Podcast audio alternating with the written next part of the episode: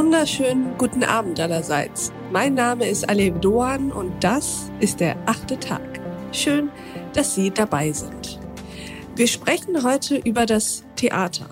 Das Theater in Zeiten der Pandemie, das Theater in Zeiten der Distanz und in Zeiten der Lehre, der leeren Bühnen, aber auch und vor allem der leeren Zuschauerräume. Herzlich willkommen zum achten Tag, Selen Kada. Hallo. Frau Kada, Sie sind Theaterregisseurin, aber Sie sind sicherlich auch noch viel mehr. Wollen Sie sich uns mal vorstellen? Also ich bin Selen Kara, ich bin 35 Jahre alt und arbeite, wie du es schon gesagt hast, als Theaterregisseurin.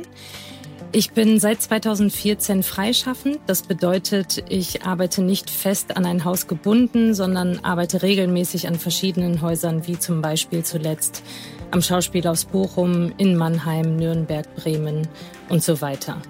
Und neben dem Theater bin ich leidenschaftlich Mutter von zwei Kindern. Genau, und ich freue mich, heute hier zu sein, ja. Wir freuen uns auch sehr, dass Sie heute hier sind.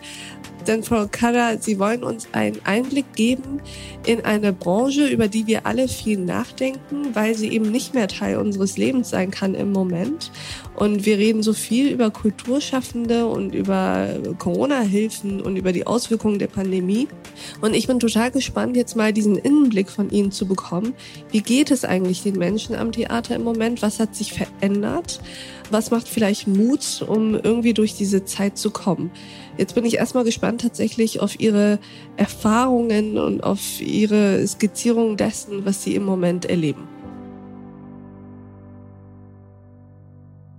Ja, also wie du es schon gesagt hast, das Theater in Corona-Zeiten ist eine große Herausforderung und Belastung in vielerlei Hinsicht. Also in finanzieller Sicht, in organisatorischer Hinsicht und somit auch auf einer persönlichen Ebene. Also vor allem für freischaffende KünstlerInnen, wie für mich. Ich dachte, ich fange mal mit so einem kurzen zeitlichen Abriss vom letzten Jahr an. Denn im ersten Lockdown Ab Mitte März wurde der Vorstellungsbetrieb ja an allen Theatern recht zügig eingestellt und nach und nach dann auch der Probenbetrieb. Ja, und plötzlich wurde das Internet für die Theater zu dem wichtigsten Medium während der Corona-Pandemie, was vorher nicht so war. Allerdings muss ich dazu sagen, dass in diesen Monaten natürlich einige geplante Produktionen nicht realisiert werden konnten. Also in der freien Szene sowieso und in der Stadttheaterlandschaft erst recht. Dadurch sind bei vielen, vor allem bei freischaffenden KünstlerInnen, sowohl Proben als auch Vorstellungshonorare ausgefallen. Bei Autorinnen sind Tantieme ausgefallen und so weiter.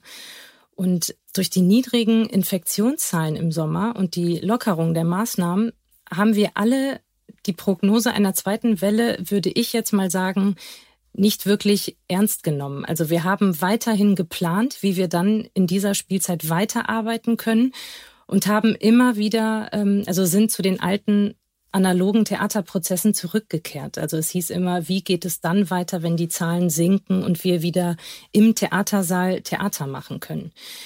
Ich persönlich hatte das Glück, drei Projekte unter strengen Auflagen hintereinander fertigstellen zu können.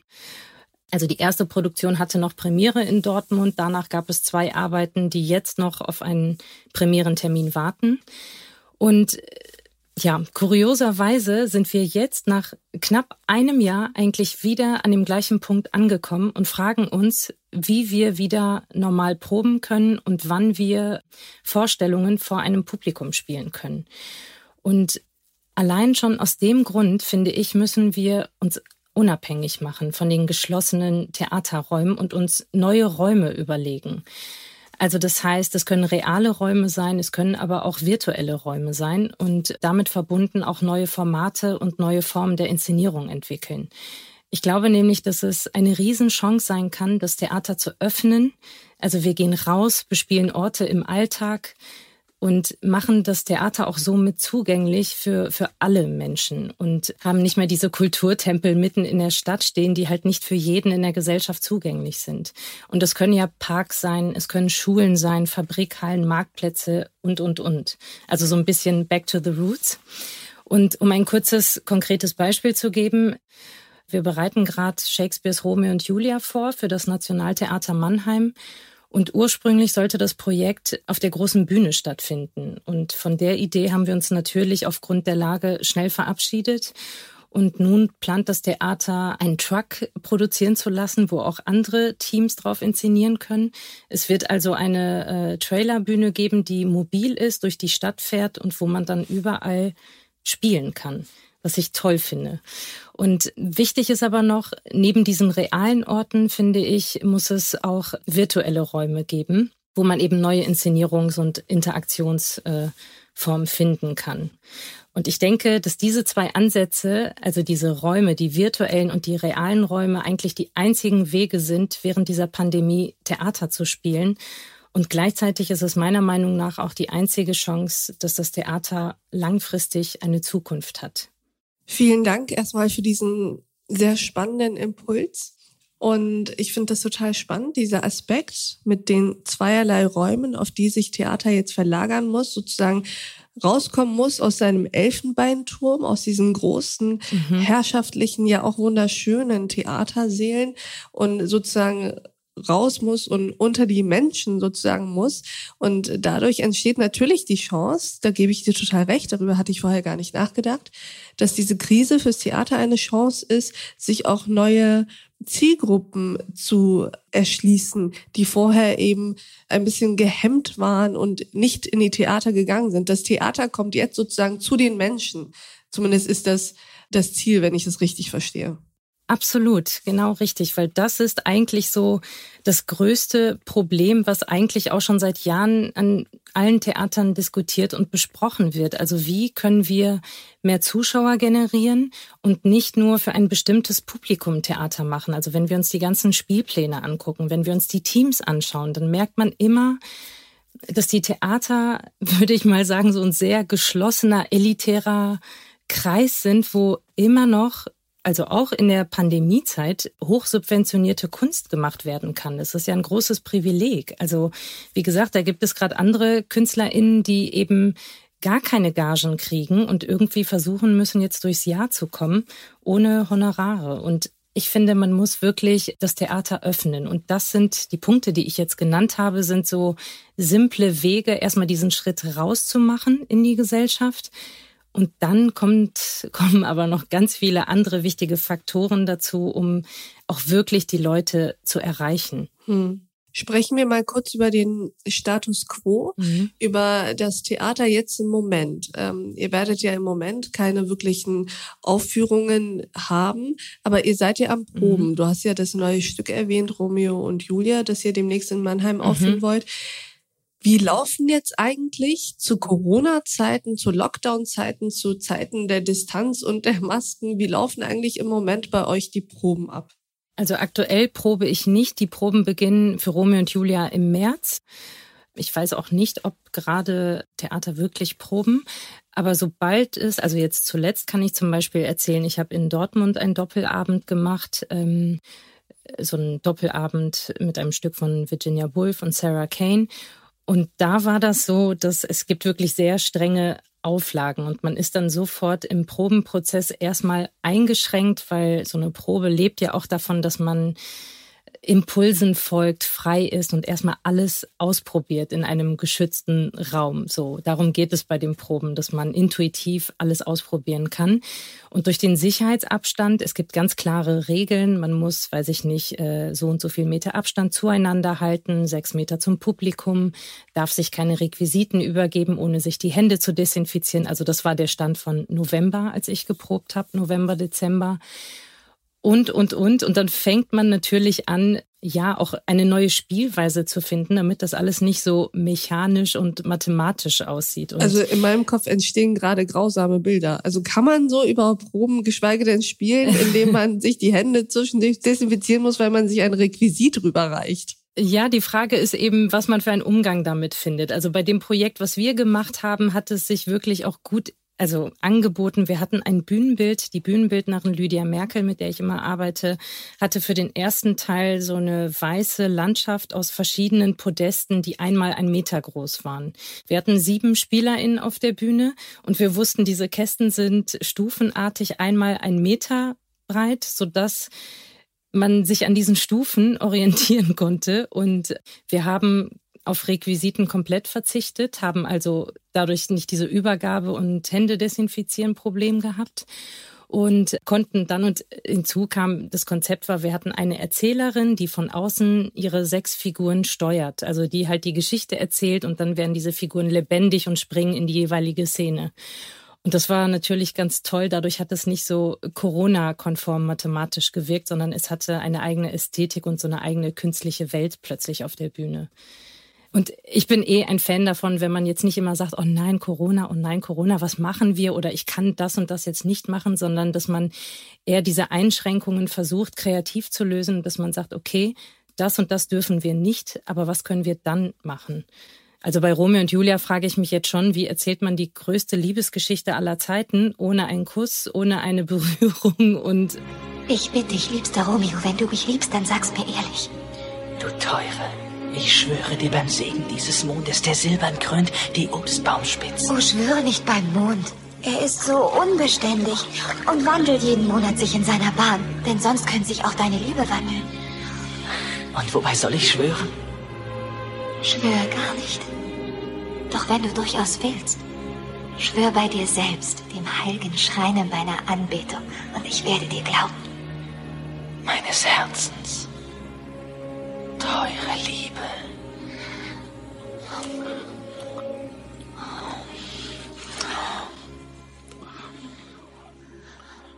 Ja, so, wie, wie geht man mit der Situation um? Und wie erzählt ihr sie jetzt? Auf Distanz, aber wie genau das prüfen wir dann bei den Proben? Also man überlegt sich jetzt natürlich so Konzepte, wie eine Möglichkeit wäre, den Maskenball, der da inhaltlich drin ist,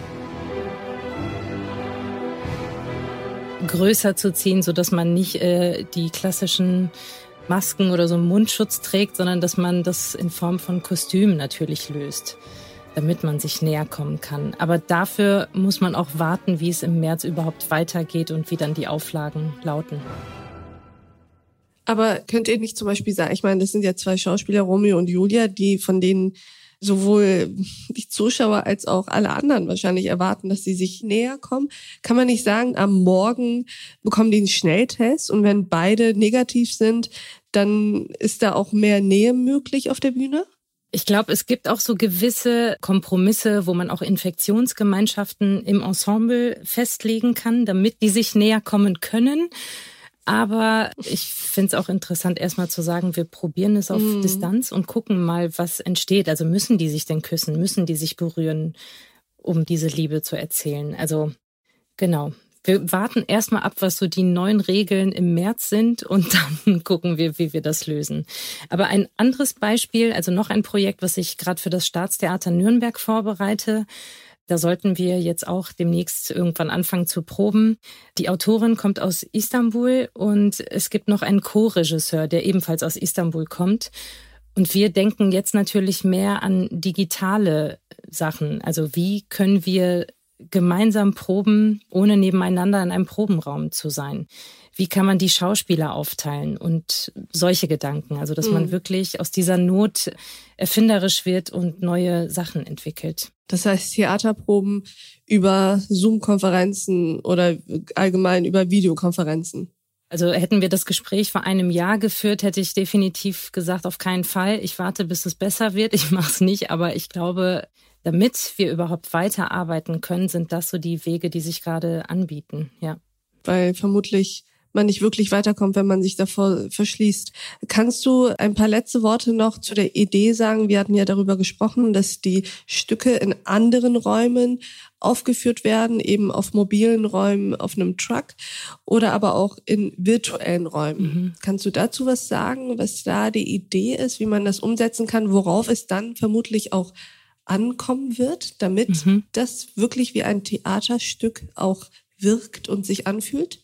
Also ich glaube, dass äh, dafür natürlich das Publikum eine sehr, sehr große Rolle spielt, weil die Magie in einem Theaterraum entsteht ja auch erst dann, wenn das Publikum reinkommt. Also diese Interaktion zwischen den SpielerInnen auf der Bühne und den ZuschauerInnen. Also das ist das, worauf es im Theater ankommt. Und ich denke, dass wir als Theaterschaffende jetzt diese Corona-Pandemie eigentlich als Chance begreifen sollten, neue Dinge eben mit den neuen Räumen auszuprobieren. Das bedeutet nicht, dass jetzt das digitale Theater oder diese digitalen Probenprozesse das analoge Theater in irgendeiner Form ersetzen muss. Aber ich glaube, dass das alles wichtige Dinge sind, um das alles jetzt, jetzt auszuprobieren, wo wir es ausprobieren müssen, weil wir sonst nichts anderes machen können. Hm. Ich finde es wichtig, dass man das alles ausprobieren und weiterentwickeln kann. Und vielleicht können ja wirklich neue Ideen oder Ansätze entstehen, die man dann auch in Zukunft weiter verfolgen kann. Weil das Theater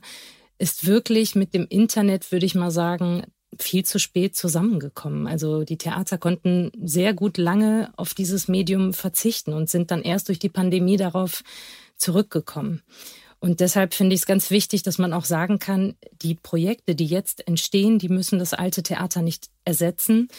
Man darf auch scheitern, man darf auch mal Sachen rausbringen, die vielleicht nicht gut funktionieren, aber ja, die Zeit sollte man jetzt trotzdem dafür nutzen. Wann warst du das letzte Mal in einem Theater, auf einer Theaterbühne? Am 16. Dezember. Das war der letzte Tag der Probe in Bochum für ein Projekt mhm. mit anderen Augen. Und genau, es war ein musikalischer Abend. Also bei dem Thema, wie gesagt, das sind jetzt nur so zwei Punkte, um das Theater zu öffnen. Aber ich finde, was eigentlich ein sehr, sehr großer und wichtiger Punkt ist, um diese Öffnung wirklich durchzusetzen und zu sagen, wir gehen auf die Leute zu, ist eigentlich der Punkt der Diversität. Also damit könnte man jetzt eigentlich drei weitere Folgen füllen. Ich möchte es jetzt gar nicht so in die Länge ziehen, aber ich glaube, es ist auch wichtig, weil momentan schmücken sich sehr viele Theater mit dem Begriff Diversität und haben es aber noch nicht richtig verinnerlicht. Ich glaube, dass es auch wichtig ist zu gucken, was haben wir auf unseren Spielplänen, welche Geschichten erzählen wir, mit wem und aus welcher Perspektive. Also ich komme auch gerade drauf, weil du nach dem letzten Projekt gefragt hast. Mit anderen Augen heißt der Abend und es ist ein musikalischer Abend zum Thema Sehen. Und Thorsten Kindermann und ich, wir arbeiten oft zusammen. Thorsten ist Musiker, gleichzeitig auch mein Ehemann. Und ähm, Praktisch. wir haben, also wir fragen uns oft, was kann man für Themen ins Theater bringen? Was können wir für wen erzählen? Und mit Diversität meine ich nämlich nicht nur den kulturellen Background oder die Hautfarbe eines Menschen. Also es gibt auch sehr viele sehbehinderte Menschen in unserer Gesellschaft, für die wir kein Theater machen. Hm um ehrlich zu sein, weil das Theater ein Medium ist, was auf Sehen ausgerichtet ist. Und solche Ideen. Und da haben wir eben diesen Abend entwickelt mit vier Musikern und vier SpielerInnen, wo wir uns viel mehr auf das Ohr verlassen und eben auf akustischer Ebene Sachen erzählen. Und da haben wir bis zum 16. Dezember eben geprobt, mussten dann aber auch abbrechen, weil die Auflagen halt immer strenger wurden. Wie war es für dich, an diesem 16. Dezember ein letztes Mal auf einer Theaterbühne zu sein und nicht zu wissen, wann du dorthin zurückkehrst und für ein volles Publikum spielst? Also ganz ehrlich, natürlich ist es erstmal kein schönes Gefühl, auch äh, diese Projekte mit einer Generalprobe abzuschließen, aber nicht zu wissen, wann es rauskommt. Also es ist kein schönes Gefühl. Es fehlt einem, weil man möchte das, was man erarbeitet hat, natürlich auch zeigen. Aber das Erste, wenn ich jetzt an diesen 16. Dezember denke, ist, was mir so in den Sinn kommt, also wie schon gesagt, ich habe zwei Kinder, mhm. die sind drei und fast fünf, also gehen noch in den Kindergarten. Bei mir kommt dann noch hinzu, dass ich gerade völlig andere Baustellen habe, dass ich mir denke, auch wenn das Theater schließt, ich hoffe natürlich, dass es weitergeht, aber wenn die Kita schließt, kann ich erstmal nicht weiterarbeiten. Ne? Also das sind dann nochmal so zusätzliche Probleme. Deshalb habe ich die Schließung jetzt im Dezember eigentlich sehr pragmatisch hingenommen, weil ich mir dachte, okay, es wird irgendwann weitergehen und ich habe jetzt erstmal mehr Zeit, um mich auf meine Familie und auf meine Kinder zu konzentrieren. Wie sehr dürstet es dir nach diesem Applaus, nach der Schlussszene einer Aufführung? Ja, also ich stehe ja nicht auf der Bühne was auch gut so ist. Also ich bin ja eher immer im Hintergrund mhm. und ich glaube, den SpielerInnen fehlt es natürlich mehr als mir. Aber mhm. mir fehlt es natürlich, also ich kann es kaum abwarten, dass wir wieder proben können, nicht immer alle Meetings per Zoom machen, sondern dass wir uns wieder gegenüberstehen, arbeiten, proben und dann auch diese zwei Projekte, die jetzt noch auf einen Premierentermin warten, dass die mal endlich rauskommen. Mhm. So, das, das fehlt mir sehr. Ja. Vielen Dank, liebe Selen Kara, für diese sehr bewegenden und zum Teil auch wirklich intimen Einblicke auf das Leben, auf den Alltag im Theater und äh, die Frage, wie das in der Corona-Pandemie, aber auch danach wieder weitergehen kann. Schön, dass du im achten Tag warst. Ja, alle, vielen, vielen Dank. Es war mir auch eine Freude und hoffentlich bis bald in Berlin. Sehr gerne. Und ich danke auch Ihnen, liebe Hörerinnen und Hörer, fürs Mithören und Mitdenken. Ich freue mich, wenn wir uns im nächsten achten Tag wieder begegnen. Bis dahin, auf sehr, sehr bald. Ihre Alef Doan.